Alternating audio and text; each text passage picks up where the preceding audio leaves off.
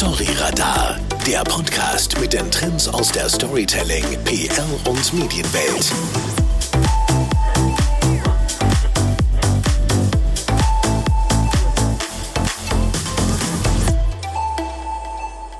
Herzlich willkommen zu einer neuen Ausgabe von Storyradar.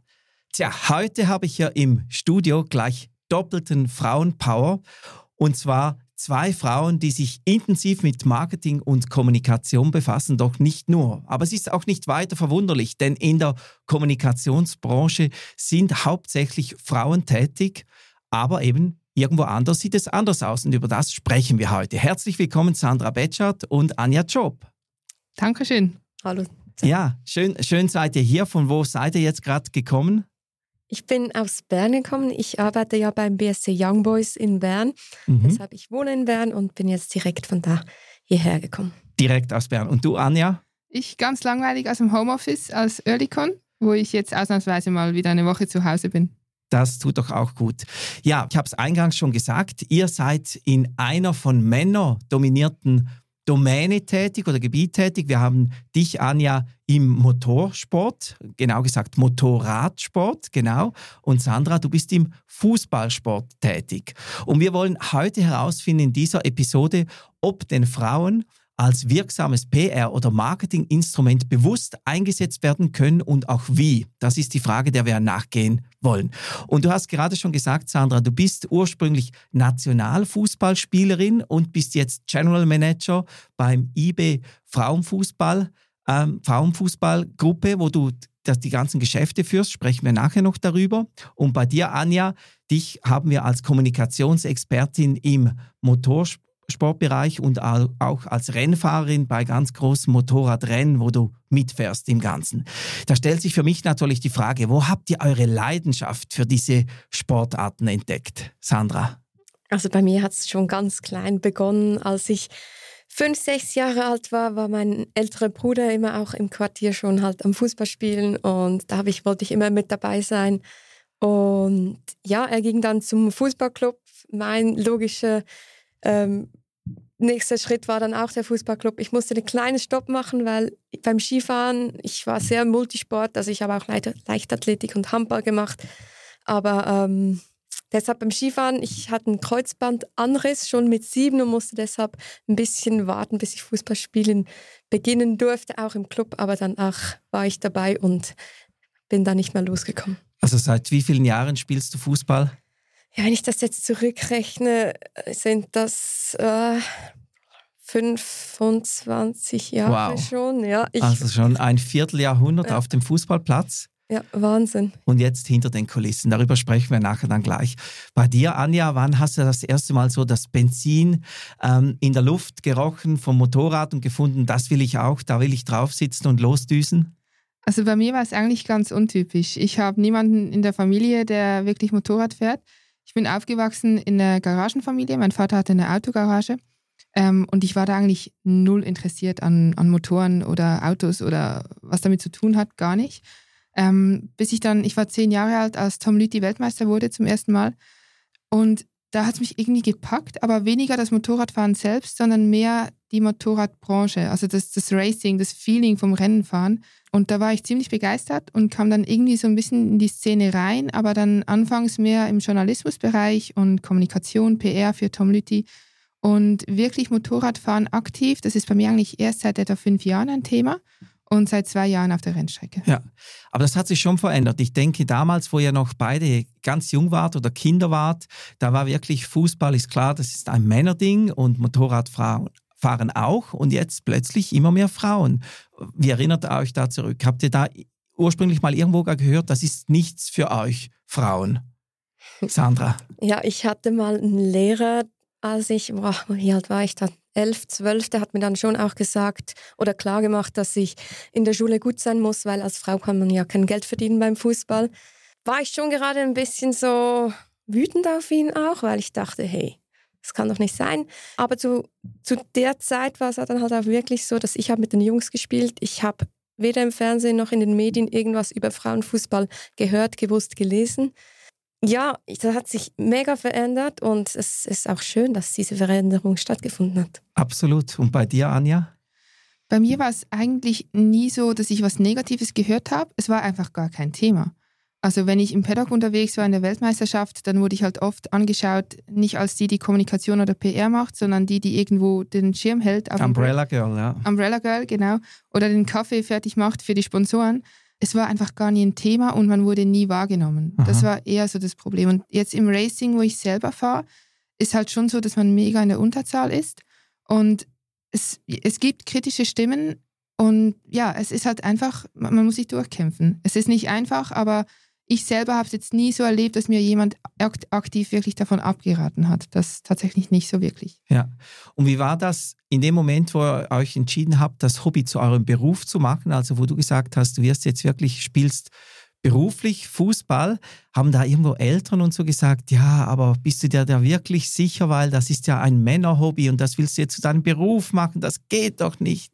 Nee, hatte ich nie. Also meine Eltern waren wirklich von Beginn weg die größte Unterstützung, die ich irgendwie haben konnte. Und es, man ist ja auch so ein bisschen reingewachsen. Also es kam ja nicht von heute auf morgen, dass man Profifußballerin wird. Also es war ja das erste Mal mit 14, wo man sich entschieden hat, ja, ich gehe in die Fußballschule, ich ziehe weg von zu Hause. Das war ja so wie ein erster Schritt. Und sie haben immer gewusst, das ist meine Leidenschaft, ich mache das gerne, es macht mir Freude. Und dann haben sie mich auch immer unterstützt. Mhm. Und bei dir? Bei mir ist es ja tatsächlich nicht so, dass ich aktiv als Profi Motorradrennen fahre, sondern ich ähm, habe mich selbstständig gemacht in der Kommunikationsbranche im Motorradbereich. Und das war schon ein Thema, ähm, ich glaube, da haben meine Eltern heute noch ein bisschen Mühe. Sie finden es cool und sie sind, glaube ich, auch stolz drauf. Sie unterstützen mich mega. Aber ich glaube schon, dass sie so, um ehrlich zu sein, das Gefühl haben, oh, das ist doch echt schwer als Frau, willst du dir das wirklich antun? Und das ist eher das Ding, dass sie sich so ein bisschen Sorgen machen, weil es halt nicht einfach ist, sich da durchzukämpfen als Frau und wahrgenommen zu werden. Ähm, aber die Unterstützung hatte ich schon immer von der mhm. Familie. Mhm.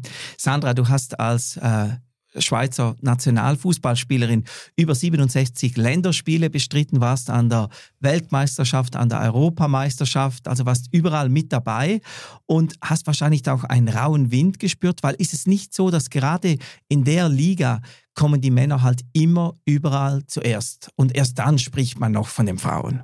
Ja, ist so, ist ja auch heute noch, also nicht, nicht überall so, aber ist halt heute auch noch oft so und man, man wächst ja damit auf, man lernt ja damit umzugehen. Also man weiß, wenn man als Frau eine Sportart macht und jetzt gerade im Fußball, dass man da ja vielleicht sogar noch mit, am, zu Beginn Mitgliederbeitrag bezahlen muss, was, dass man da irgendwie mit dem Privatauto, also das war noch ganz früh, auch aber schon Nationalliga A, mit dem Privatauto irgendwo zu, zu den Spielen fährt, das Trainingslager selber bezahlt. Das war alles so normal, dass wie jeder Schritt, wo man dann wieder mehr gekriegt hat, keine Mitgliederbeiträge mehr, das Trainingslager nicht bezahlen, vielleicht dann irgendwann den ersten Schuhvertrag mit, mit, für, für die Fußballschuhe. Also das ist wie, jeder Schritt ist dann wieder so ein kleiner Erfolg, den man dann ja auch genießt, weil man weiß ja, woher man kommt. Und klar, man schaut ein bisschen zu den Männern hoch und man sieht immer so, hey, was ist alles möglich? Aber die ganz, also das ganze Fußballbusiness ist halt weltweit so riesig, was bei den Frauen ja überhaupt noch nicht so weit ist, dass man das halt dann, wenn man sich hinterfragt, weshalb die Männer so viel Geld bekommen und was da für ein Business dahinter ist, dass man dann sich das auch, ja, dass das eigentlich wie eine logische Folge ist und dass es Zeit braucht, um dieses Business der Frauen auch noch aufzubauen, auszubauen und ja, dass man man wird nie wahrscheinlich an einen solchen Punkt kommen wie bei den Männern, aber dass man zumindest einen ähnlichen Standpunkt oder zumindest Profis auch in der Schweiz haben kann. Mhm. Aber du hast es gesagt, ihr bekommt, oder du hast es selbst gespürt auch, ihr bekommt immer mehr äh, weitere Benefits folgen. Eben die Männer fahren im Tourbus da alle vor und ihr müsst mit dem Privatauto ranfahren. Also es passiert etwas, aber nichtsdestotrotz, wenn es dann um große Veränderungen geht, dann heißt es doch immer wieder, ja, aber warum sollen die Frauen das jetzt plötzlich haben? Das haben die Männer ja auch noch nicht oder haben nie gehabt. Ja, also ich möchte schon sagen, also das war 2004, 2005, 2006 vielleicht, wo wir wirklich mit den Privatautos dahin gefahren sind. Heute fahren die, die ersten Mannschaften der Frauen auch alle mit dem Bus hin in der Schweiz. Also das ist, das ist schon auch, eben da ist schon ein Wandel gegangen. Und im Fußball ist halt schon die Frage, welche Punkte haben die Männer nicht, die die Frauen haben könnten. Also bei den Männern ist ja wirklich einfach alles so professionell und so ins Detail geplant. Jede Position ist besetzt, jede Position ist mit einem Spezialisten besetzt, dass es gar nicht irgendwie, oder aktuell kann man sich gar nicht vorstellen, was noch mehr sein kann, was für die Frauen gemacht wird, was bei den Männern nicht gemacht wird. Mhm. Siehst du das ähnlich? Das ist schon so, auch im Motorradsport oder im Motorsport generell. Ähm, ich muss aber auch sagen, ich, ich kann das total nachvollziehen. Also gerade jetzt, wenn wir ein bisschen vom Sport weggehen und beim Motorradfahren generell sind, ähm, sagt man ja immer, für die Frauen gibt es weniger Auswahl an Ausrüstung, weniger Angebote, weniger Bekleidung, whatever. Und ich kann das ja nachvollziehen, weil aus wirtschaftlicher Sicht macht man ja das, wo die Nachfrage größer ist und das wieder auf den Sport gemünzt. Man macht im Sport ja das, was mehr Zuschauer gibt, weil man muss ja auch irgendwo Geld verdienen. So ist es ja nicht, dass uns das irgendwie alles kostenlos zugeworfen wird. Und wenn halt die Gesellschaft mehr Interesse hat an, am Sport jetzt der Männer, sowohl jetzt im Motorsport als auch im Fußball, dann logisch wird da mehr investiert, weil halt einfach mehr Potenzial da ist. Und ich glaube, da geht es weniger darum, ähm, dass man jetzt die Frauen genau gleich hoch pushen muss, weil das Potenzial ist schlichtweg im Moment nicht da, sondern es geht ums Gefühl, was man den Frauen gibt. Und das ist halt manchmal schon schwer, ähm, wie man dargestellt wird. Und auch wie kommuniziert wird, nehme ja. ich an. Und ja. gerade die Darstellung, das bringt mich natürlich dann zur Frage, dann haben wir auch die Medien, die ja unterschiedlich über, über die, äh, die jeweiligen äh, Frauensportgruppen berichten. Also ich sage jetzt mal in den Medien, äh, ich habe da was gelesen, das war in der EM 2017 und Sandra verzieht schon die Augen hier im Studio, weil du wirst ewig wahrscheinlich mit dem konfrontiert, nicht? Ja. Ich sage ich sag noch kurz, um was es geht, genau. Da ging es darum, dass ein Medium die glorreiche Idee hatte, wir wollen, das war damals die EM 2017, wir wollen äh, die, die schönste Schweizer Nationalspielerin küren. Und du hast das dann gewonnen, du warst dann offiziell die schönste Nationalspielerin. Und das bringt mich halt dann zur Frage, macht einem das nicht wütend, weil da geht es dann nur ums Aussehen statt um die Leistung. Mhm, und das ist ja genau der Punkt. Man möchte ja, dass die Leute an die Fußballspiele kommen, weil man ja guten Fußball spielt und weil man mit der Leistung überzeugt und die Leute begeistern kann. Und ja, wenn dann solche Berichte kommen, und es war 2017, also gar nicht mal so lange her, ähm, denkt man schon wieder echt, sind, wo, also in welchem Zeitalter sind wir, oder? Also so ein bisschen, ja, müssen wir echt über solche Dinge sprechen. Aber auch das ist ja schon ein bisschen besser geworden. Es gibt klar immer noch Geschichten über äh, Spielerinnen, die, ob sie jetzt die Wimpern gemacht haben oder lange Haare haben oder was auch immer, ähm, gibt es ja aber auch bei den Männern. Wenn die ihre Haare blond färben, wird es auch diskutiert. Also man muss das immer auch ein bisschen relativieren. Ähm, was ich aber auch spannend finde, wenn wir zu diesem Medienthema zurückkommen, um die, auch die Zuschauer zu begeistern. 2021 gibt es eine Studie, dass in der Schweizer Medienlandschaft genau nicht keine 20 Prozent, sind glaube ich 15 Prozent, irgend sowas, Berichte über Frauensportarten gebracht wurden. Und das, da ist Tennis, da ist Leichtathletik, das sind alle Sportarten schon mit inklusive, wo, wo man ja täglich fast was lesen kann oder man das Gefühl hat, man kann täglich was lesen. Und dann sind all die anderen Sportarten, Randsportarten äh, mit Frauen sind einfach nirgends. Die sind einfach nicht vorhanden. Und wenn man keine Präsenz hat, ist es halt schon auch schwierig, die Leute zu begeistern. Ja. Merkst du das auch bei deiner täglichen Arbeit jetzt bei eBay, äh, dass wenn ihr Themen habt und ihr wollt die Medien dazu gewinnen, darüber zu berichten, dann, dass es vermehrt halt heißt, oh nein, machen wir nicht, weil ihr seid ja nur das Frauenteam.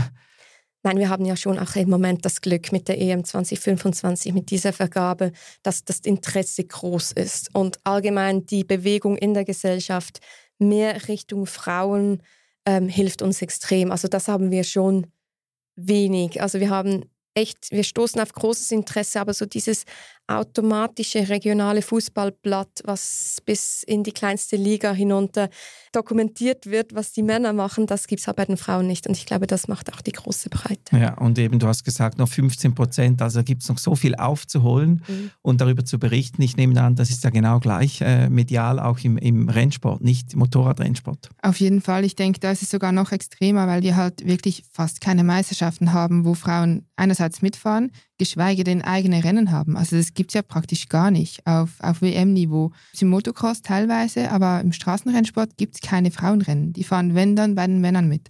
Da sind wir sogar, glaube ich, noch einen Step nach dem Fußball, ähm, was das angeht. Und ähm, das sind dann halt auch solche Themen, gerade wenn es ums Aussehen geht. Ich habe jetzt vor einem Jahr ein Motorrad gestellt bekommen. Also ich fahre eigentlich für ein Werk die Rennen. Und da kommen dann solche Kommentare wie, ja, würde ich auch machen, wenn ich damit Marketing machen kann. So eine Frau im Leder ist ja schon heiß. Oh, wow. Und solche Aussagen, dass ich kann viel ab, aber das tut dann irgendwo fast schon weh, wenn man dann denkt, so, ja, also ich fahre ja immer noch Motorrad und ich fahre ja dann nicht irgendwie fünf Runden, wenn andere zehn fahren. Also so langsam bin ich nicht. Ich kann nicht nur im Leder gut aussehen. Also das sind dann schon Sachen, die, wo, wo ich glaube, im Motorradsport sind wir nochmal einen Step weiter zurück als in anderen Sportarten. Mhm. Du hast gerade gesagt, Sandra, die Europameisterschaft, die Frauenfußball-EM 2025, die, die, wurde in die Schweiz vergeben. Das ist natürlich eine riesige Chance, jetzt die, der, den Frauenfußball generell breit zu kommunizieren und zu platzieren. Setzt du da große Hoffnung drin rein, in das Thema? Ja, klar, das ist eine Plattform, wo man einfach nutzen muss. Es, wir haben zwei Jahre Zeit was nicht wahnsinnig lang ist, wenn man so die, den ganzen Aufbau, der nötig ist, um auch irgendwie, ja, eine breite Jugend, die dann irgendwie schon die ersten Spielerinnen in die Nationalmannschaft kommen bis zur EM, das, das, die Zeit haben wir nicht. Also wir müssen ganz klar die Plattform nutzen auf allen möglichen Ebenen.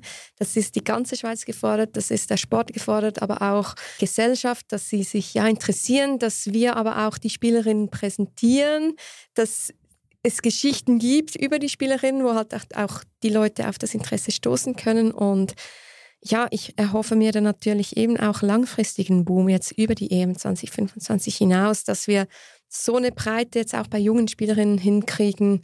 Ja, dass nicht mehr eine U19 gegen eine Nazi B-Mannschaft der Frauen in einem Testspiel gewinnen kann. Also wirklich, dass wir da schon eine, eine, eine bessere Breite im, im Fußball nachbekommen. Also, dass es richtig breit wird und auch von der breiten Öffentlichkeit wahrgenommen wird. Die Schweiz ist nicht nur ein Fußballland, sondern auch ein Motorradfahrerland. In der Schweiz haben über vier Millionen Menschen einen äh, Motorradführerausweis oder Fahrschein, also die können auf die Straße. Und spannend, es werden immer mehr Frauen, die auf den TÜV, wie wir ja sagen, steigen. Weshalb, Anja? Ähm, weshalb ist sehr schwierig zu beantworten. Wir haben 2016 haben wir den Verein Girls on Bikes gegründet, der sich engagiert dafür, dass Frauen halt mehr zum Motorradfahren nicht unbedingt animiert werden, aber bei der Idee vor allem unterstützt werden. Und ich denke schon, dass diese Bewegung, die, die viel Reichweite hatte, auch über Medien wie Blick und 20 Minuten, ähm, dass da viel bewegt wurde. Und 2021 haben tatsächlich mehr Frauen als Männer den Führerschein gemacht. Oh, wow. Also das war so ein, so ein Meilensteinjahr für uns jetzt, gerade aus Sicht Girls on Bikes. Das war schon sehr cool. Klar sind da auch so, so Sachen wie Roller und so Geschichten auch dabei, aber trotzdem, es sind motorisierte Zweiräder und das ist schon cool. Wo wir aber halt echt zurückstehen, ist der Motorsport. Also wir haben ja in der Schweiz noch immer leider das Rundstreckenrennverbot. Also wir dürfen keine Rennen fahren in der Schweiz. Ähm, das wird wahrscheinlich per Ende Jahr aufgehoben. Wäre super, aber auch dann haben wir noch keine, keine Rennstrecke, wir haben keine Events. Und deshalb kann ich das sehr gut nachvollziehen, Sandra, was du sagst wenn man so ein Event in der Schweiz hat, das musst du einfach nutzen. Wir haben es jetzt mit dem MXGP gesehen. Also Motocross, das gibt es in der Schweiz und das war riesig. Das wurde auch echt breit getragen in den Medien. Und sowas für den Straßenrennsport zu haben, das wäre natürlich mega. Und deshalb hoffe ich auch sehr, dass das für euch da echt die Welle bringt, die man sich davon erhofft für den Frauensport. Storyradar wird euch präsentiert von Newsradar dem intelligenten Echtzeit-Tool von Press Relations für ein kanalübergreifendes Medienmonitoring und praktische Analysen, damit ihr stets wisst, was die Medien über euch berichten. Du hast gerade gesagt, oder vorhin schon, ähm, oder erwähnt, der, du warst selbst oder bist immer noch Begleiterin von Tom Lütti, also du unterstützt ihn in der Kommunikation, in der Vermarktung auch, den ehemaligen äh, Motorrad-Weltmeister, ich glaube 2015, 2005 wurde er Weltmeister. Hat er den Titel gewonnen, genau. Und ähm, wie ist das? Du hast gesagt, eben, es ist merkwürdig, wenn man sich da als Frau bewegt, so in diesen Katakomben, in diesen Paddocks, überall. Wir haben uns ja da selbst auch schon gesehen in Barcelona und in Jerez. Und da warst du plötzlich an der Seite von Tom Lütti, dem starken Mann, der da auf dem TÜV überall war und alles gewonnen hat und abgeräumt hat. Musstest du da zuerst dein eigenes Standing, Standing erarbeiten, also dass er dich akzeptiert hat als Frau, oder war das nie ein Thema? Doch, das war schon ein großes Thema. Ähm, dazu gibt es auch eine Story, aber mich würde erstmal wundern, denn wir haben uns ja da in Paddock eben auch gesehen, wie du gesagt hast. Und wir haben uns da noch nicht gekannt. Das fände ich jetzt spannend, was du für einen Eindruck hattest, wie, wie du das wahrgenommen hast, dass da jetzt eine Frau steht. Ich fand das eigentlich sehr erfrischend, weil ich weiß noch, kann ich vielleicht dir erzählen, Sandra, äh, plötzlich war die Anja da und das waren ja in diesem Paddock sind das eigentlich fast nur Männer, weil das sind die Mechaniker, die da sind und die Techniker und die IT-Menschen und plötzlich war da Anja mittendrin mit ihrer Checkliste in der Hand, das weiß ich noch ganz genau. Ich fand das sehr erfrischend. Ich habe mich dann gefragt, ja, bist du die Managerin oder was machst du da genau? Also ich habe dich schon so in die Richtung äh, eingestuft. Und du hast auf der anderen Seite, und das finde ich dann wieder das Merkwürdige im, im Motto-Rennsport, dann hast du die Umbrella Girls. Und das sind ja, ich sage immer für mich noch so ein Überbleibsel aus alten Zeiten.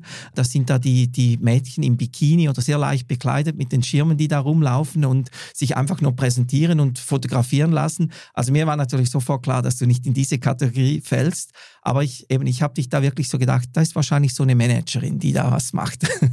Ja, also witzig war ja tatsächlich, ich bin in diese Rolle eigentlich reingerutscht, ohne dass ich es wollte. Ich bin über ein paar Kontakte da an, an diesen Job gekommen und mir wurde das eigentlich fast ja ähm, ein bisschen vorgelegt. Also ich wusste selber gar nicht, was bedeutet das PR-Management und Sponsorenmanagement. Und Tom Lüthis Manager, Daniel Epp, der war aber davon überzeugt, doch, ich habe dich kennengelernt, ich glaube, du kannst es ganz gut, mach das mal. Und ich habe dann gedacht, ich habe keine Ahnung davon, aber ja, wenn du meinst, ich kann das, dann versuchen wir das mal. Und ich bin dann da reingewachsen und was ich aber in der Zeit schon ganz extrem erlebt habe, ist, dass das Umfeld von Tom extrem skeptisch war, weil es schon viele Frauen gibt, leider in der Branche, die halt echt sich irgendwo einen Rennfahrer schnappen und da einfach in, ins Rampenlicht wollen. Aber ich denke, das ist im Fußball nicht anders. Die Fußballerfrauen, wie man ja manchmal so sagt. Ähm, und das, da, da habe ich schon gemerkt, dass ich oft komisch angeschaut wurde. Und ich habe dann für mich auch damals ganz bewusst den Entscheid getroffen, dass ich nicht öffentlich auftrete. Also man hat mich nie auf seiner Website gesehen, man hat mich, wenn, dann an den Rennen gesehen, wo ich gearbeitet habe natürlich. Die Sponsoren kennen mich auch heute noch oder die Medien, aber ich bin nie öffentlich damit aufgetreten. Eigentlich erst seit er zurückgetreten ist, wird es auch mehr ein Thema, wenn, wenn ich irgendwo präsent bin. Und das ganz bewusst halt eben, um von diesem Klischee von, sie will nur an die Öffentlichkeit damit wegzukommen und den Leuten zu zeigen, nee, es geht mir nicht darum. Ich kann auch andere Sachen als nur dastehen und aussehen. Ob mhm. jetzt gut oder nicht gut, aber man steht halt da und, und, schaut in die Kamera. Das hast du ja bewiesen mit deiner Arbeit, die du seit Jahren für Tom Lütti machst, äh, die du ja wirklich hervorragend machst. Und eigentlich in die Öffentlichkeit bist du natürlich dann doch gekommen, weil du bist jetzt selbst äh, im Rampenlicht, wenn du TÜV-Rennen fährst und da unterwegs bist. Und ähm, viele Frauen haben wahrscheinlich Angst davor, überhaupt bei so Rennen mitzufahren. Also nicht Angst, weil sie Angst vor dem, vor dem Adrenalin haben. Ich glaube, da muss man dafür geboren sein. Das, viele Frauen machen ja auch Bungee-Jumping und so weiter. Aber eben Motorradrennen, das ist wahrscheinlich, da sind viele eingeschüchtert oder abgeschreckt, weil es eben keine Frauen gibt oder nur diese drei bis fünf Prozent, die es gibt. Denkst du jetzt, dass du gerade in deiner Rolle, indem du, dass du das eben machst und dich gegen außen zeigst, dass du da auch so eine Botschafterfunktion hast, um anderen zu sagen, schau mal her, ich mag das, mach doch auch mit? Ich hoffe es. Also das, was ich mache in der Öffentlichkeit, das mache ich definitiv deshalb, um Frauen halt zu ermutigen, da diesen Schritt zu wagen. Und mir geht es nie darum, und das verstehen die Leute teilweise ein bisschen falsch, mir geht es nicht darum, Leute zu überzeugen, das unbedingt zu machen, weil es so cool ist, wenn man es nicht will, dann ist es völlig okay. Nicht jeder mag Motorsport. Aber die, die es wollen und sich nicht trauen, weil sie das Gefühl haben, es ist nur eine Männerdomäne, denen möchte ich irgendwo den Mut geben, doch wag den Schritt. Es geht und man kann auch als Frau da bestehen. Es ist nicht so schlimm, wie es vielleicht manchmal aussieht. Mhm. Aber es ist ein Sport, der natürlich etwas kostet. Da braucht es viel Geld, Ausrüstung, natürlich äh, das Motorrad selber. Und meistens ist ja nicht nur ein Motorrad, sondern sind da noch verschiedene Ausführungen und Möglichkeiten. Hastest du da einfacher als Frau Sponsoren zu finden? Gemeine Frage. Das ist so das Ding. Ja, weil. ja, findet man einen Sponsor, weil man eine Frau ist oder obwohl man eine Frau ist? Das ist so die, die Frage, die mhm. schon am Anfang im Raum stand. Ich, ich, ich kann es dir nicht beantworten, ob es für mich einfacher ist oder ob ich. Ich bin viel schneller an Sponsoren gekommen als ganz viele männliche ähm, Mitfahrer, sag ich mal, Kollegen aus dem Paddock, die ich kenne vom Rennsport. Ähm, ob das damit zu tun hat, dass ich aus der Kommunikation komme, aus der Vermarktung, aus dem Storytelling, dass ich da ein Händchen für habe, ob ich vielleicht einfach gut quatsche in der Kamera oder ob es wirklich daran liegt, dass ich Motorrad fahren kann. Ich denke, es ist eine Kombination aus allem. Ich kann es nicht genau mhm. beantworten. Mhm. Wie ist das im Frauenfußball, wenn ihr jetzt mit der IB Frauenfußballmannschaft auf Sponsorensuche geht? Ist das auch für viele Firmen ein, ein Kriterium? Wir wollen da mitmachen, weil ihr Frauen seid und das eine tolle Sache ist? Oder passiert genau das Gegenteil? Ich würde auch sagen, es gibt beides. Also es gibt die, die ganz klar sagen, nee, das ist nur rausgeworfenes Geld. Ähm, es gibt aber auch die, die dann sagen, hey, das braucht im Moment diese Startunterstützung, diese Unterstützung, dass es danach ins Laufen kommt, dass es professioneller wird, dass die Spielerinnen vielleicht anstelle von nur am Abend und Abend trainieren und 100% arbeiten, auch vielleicht irgendwie Halbprofitum, also dass man ein Halbprofitum anbieten kann. Ähm, ja, ich kann wie ich würde wie nicht sagen, es, es gibt die Sponsoren nur wegen den Frauen oder nur wegen den Männern. Also auf der ersten Seite sind alles die meisten Fußball- und IB-Fans, die bei uns sind. Also das, das ist einfach schon mal so. Es gibt Vereinzelte, die dann wirklich einfach spezifisch die Frauen fördern wollen. Das gibt es auch. Und also idealistisch. Idealistisch, genau. Und das ist ja irgendwo durch auch schön, weil es gibt ja auch die, die Gegenseite, die da wirklich halt einfach wirklich in den Männerfußball oder in den Männersport investieren. Ähm,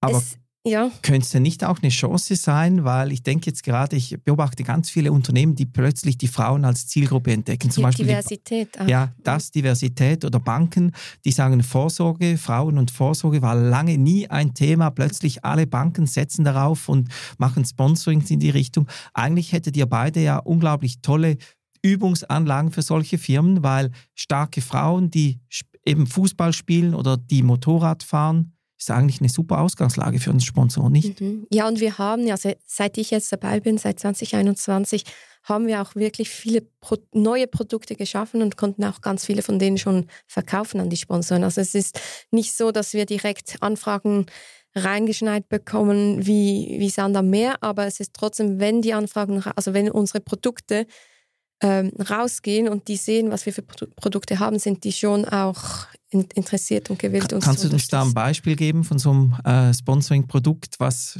äh, gut ankommt? Also wir haben jetzt zum Beispiel, das war mir zu Beginn wichtig, ich hatte immer das Glück, dass ich einen Sponsor hatte für meine Fußballschuhe die Mädels mussten ihre Fußballschuhe alle noch selbst bezahlen. Und da habe ich einfach gesagt, hey, es wäre doch schön, wenn wir jemanden finden, der zumindest zweimal im Jahr allen Spielerinnen die Fußballschuhe bezahlt.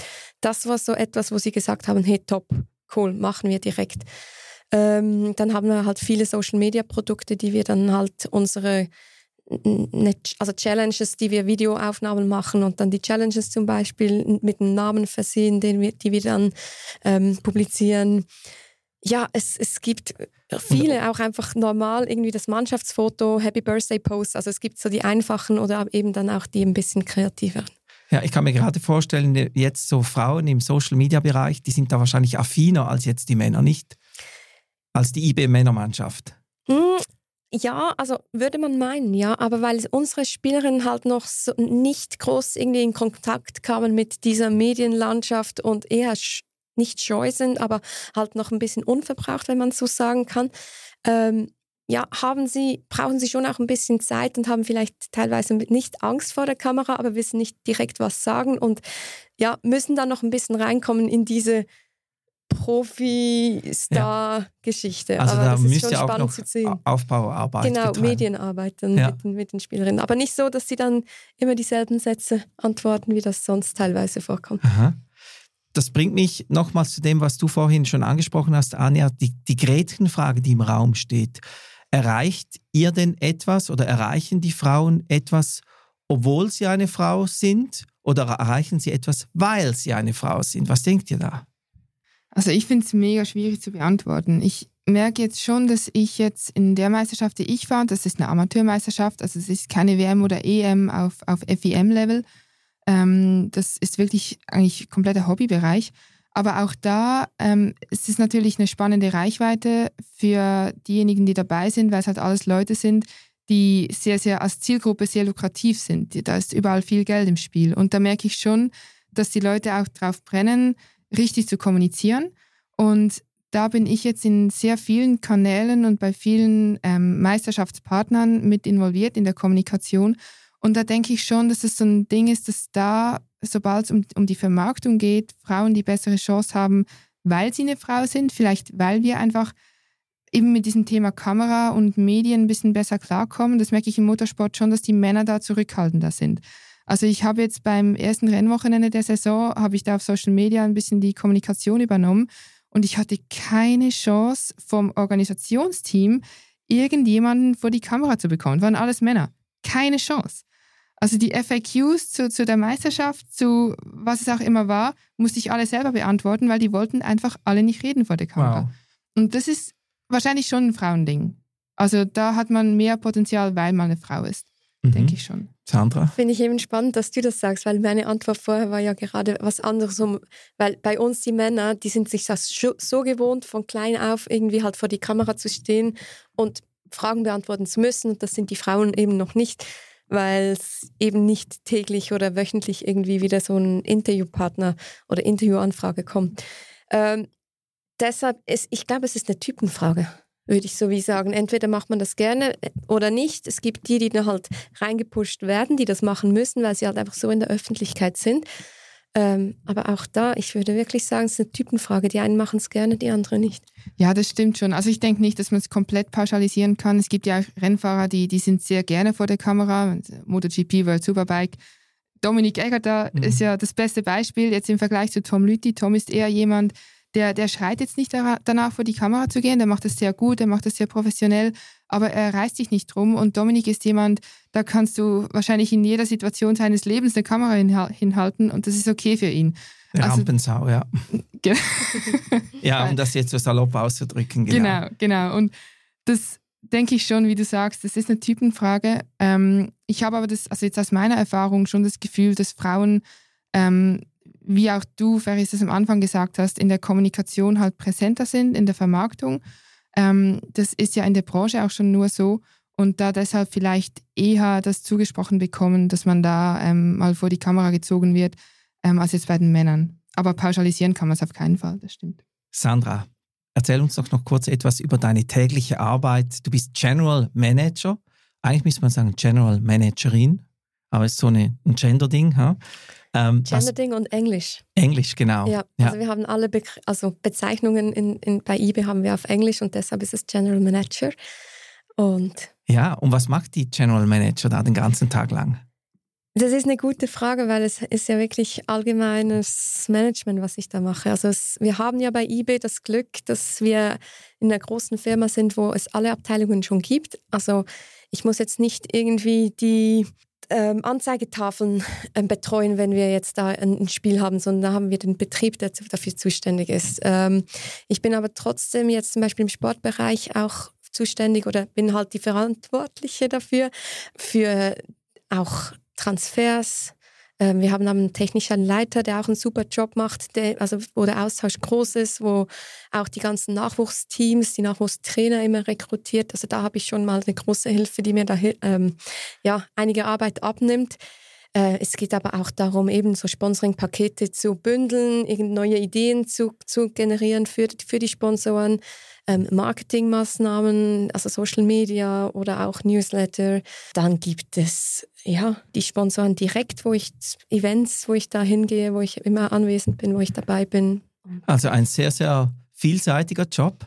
Jetzt muss man ja sagen, dein Vorgänger war ein Mann, der das vorhin gemacht hat. Ähm, dann ist die Frau gekommen, was ja eigentlich besser passt. Hast du da jetzt Vorteile? Haben da alle aufgejubelt, gesagt, endlich eine Frau ist zuständig für die Frauenmannschaft? Oder gab's, ist das Gegenteil passiert? Also ist ein bisschen gemein. Er hat 20 Prozent, eine 20 Prozent Anstellung und hat nebenbei noch einen, einen, fixen Job gehabt und er hat einen sehr guten Job gemacht.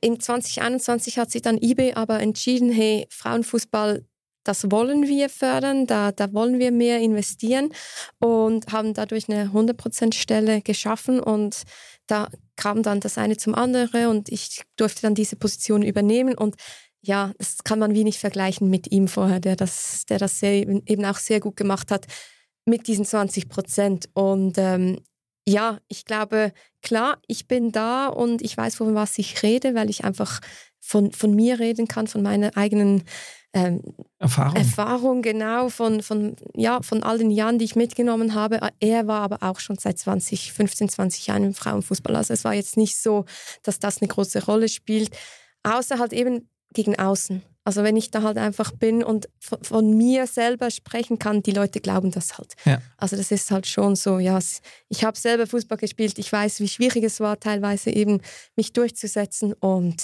das ist wie... Aber dann bist du ja eigentlich selbst dann so etwas wie ein Marketinginstrument auch gegen außen, nicht? Korrekt, ja. Ja. Ja, weil schlussendlich zeigt man ja den Leuten auch wieder, hey, wir investieren in den Frauenfußball und wir haben eine, eine Frau vorne, die das Ganze führt. Ja.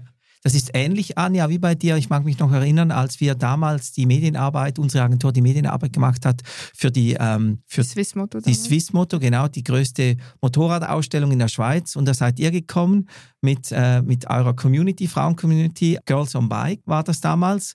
Und da haben sich die Medien sofort darauf gestürzt, weil ihr natürlich genau dieses Klischeebild geliefert habt. Äh, drei starke Frauen oder vier waren es äh, in Lederkombis auf den Motorrädern, die cool sind und lässig. Und alle Medien wollten nur noch Interviews mit euch machen. Also eigentlich auch eine Marketinggeschichte, nicht? Ja, total. Also Girls on Bikes ist nicht aus dem Grund entstanden. Es wurde aber zu einer Marketinggeschichte halt auch für die Sponsoren, klar. Ähm, es war ganz witzig, als wir dann drei Jahre später mit The Riders live gegangen sind, haben wir wieder eine PR-Kampagne gemacht, auch wieder mit euch. Mhm. Und alle Rückfragen, die kamen, gingen nur um Girls on Bikes. Obwohl Girls on Bikes kein einziges Thema war in, dem ganzen, in der ganzen Geschichte. Und das war für mich wieder mega spannend zu sehen. Ich habe das eigentlich ganz bewusst beiseite gelassen und ganz bewusst nur The Riders da angesprochen. Und trotzdem kamen alle wieder mit dem Thema Girls on Bikes, weil die halt auch aus der Recherche das irgendwie ähm, dann gesehen haben. Und alle kamen mit dem Thema zurück. Und da habe ich verstanden, okay, wenn ich da irgendwas bewegen will in der Szene, dann muss das Frauenthema dabei sein, sonst komme ich nicht weiter. Mhm. Ob ich will oder nicht. Mhm. Eigentlich tragisch. tragisch. Ja, eigentlich schlimm. Ja. Und das ist ja auch der Grund, wieso ich dann irgendwie diesen Kreis hier mal angeteasert habe bei euch, weil ich es halt spannend finde. Ist es richtig, was wir machen, dieses Thema vorzuschieben und damit Aufmerksamkeit zu erregen?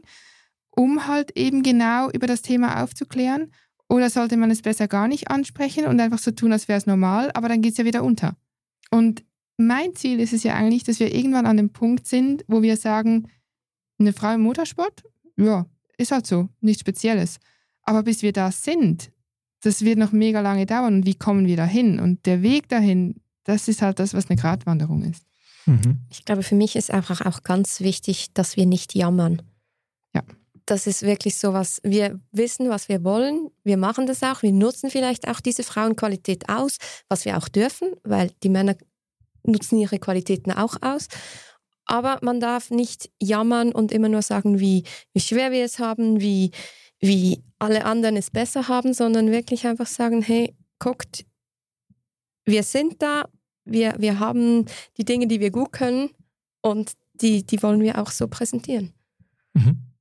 Ja, und ich war, wir, wir haben vorhin gerade noch im Vorgespräch darüber geredet, dass es auch mega schwierig ist, dass man nicht irgendwo zu sensibel wird auf das Thema als Frau, jetzt bei dir im Fußball, bei mir im Motorsport, ähm, dass man nicht irgendwann denkt, jemand, jetzt bei mir in der Box kommt jemand und will mir helfen beim, keine Ahnung, Motorrad verladen, was auch immer, dass ich nicht das Gefühl habe, hey, ich kann das, ich kann das alleine und nicht diese Trotzreaktion kommt, sondern dass man trotzdem noch Hilfe annimmt und einschätzen kann, ist es jetzt, äh, stellt er mich jetzt in ein Licht von wegen, sie ist eine Frau, sie kann das nicht? Oder meint das nur gut? Und meistens ist ja gut gemeint, aber ich glaube, man kommt dann irgendwann in so eine Rolle, wo man das falsch auffasst. Und da muss ich auch für mich immer wieder mir sagen, dass ich vorsichtig sein muss, weil sie meint es ja gut, auch wenn es vielleicht in dem Moment unpassend ist, ich das Gefühl habe, ich kann das auch alleine, ist okay. So, wir sind bereits am Schluss dieses spannenden Gesprächs und da darf ich euch bitten, die folgenden Fragen möglichst kurz und prägnant zu beantworten.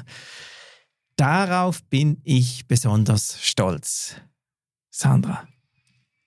Dass ich mein ganzes Leben meiner Leidenschaft nachgegangen bin, ohne links und rechts zu schauen und einfach ob ich jetzt viel Geld oder wenig Geld oder gar kein Geld verdient habe, einfach wirklich das gemacht habe, was mir Spaß macht.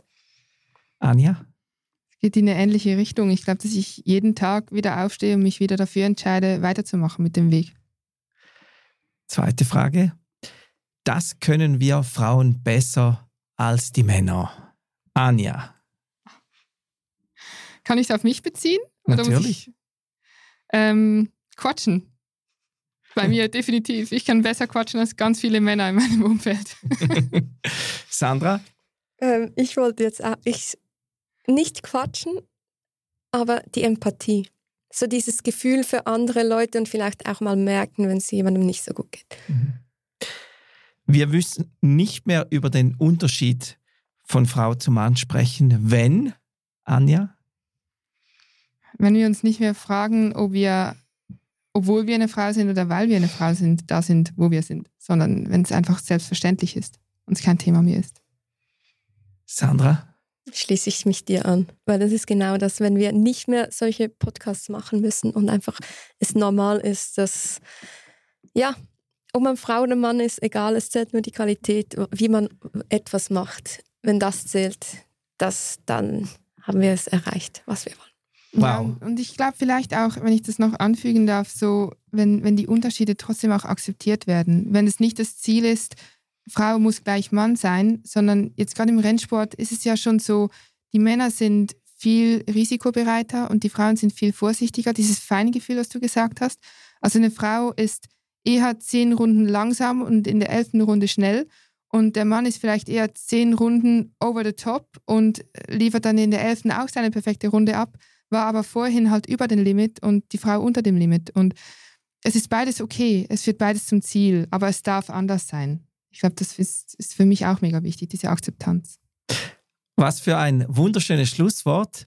Liebe Sandra, liebe Anja, ich bedanke mich herzlich bei euch für dieses offene Gespräch und ich hoffe, dass wir ganz viel damit bewegen konnten oder den Dialog, den es eben braucht, gerade egal ob jetzt im, im Frauenfußball oder eben in der Motorradszene, dass wir den Dialog weiterhin führen und angeregt halten und dass wir uns eben dahin entwickeln, dass wir bald gar nicht mehr über diesen Unterschied sprechen müssen, weil dass eben alles ebenbürtig ist und, und ein ganzes Tolles ist und egal ob Frau, ob Mann, sich alle da unterstützen und mit dabei sind.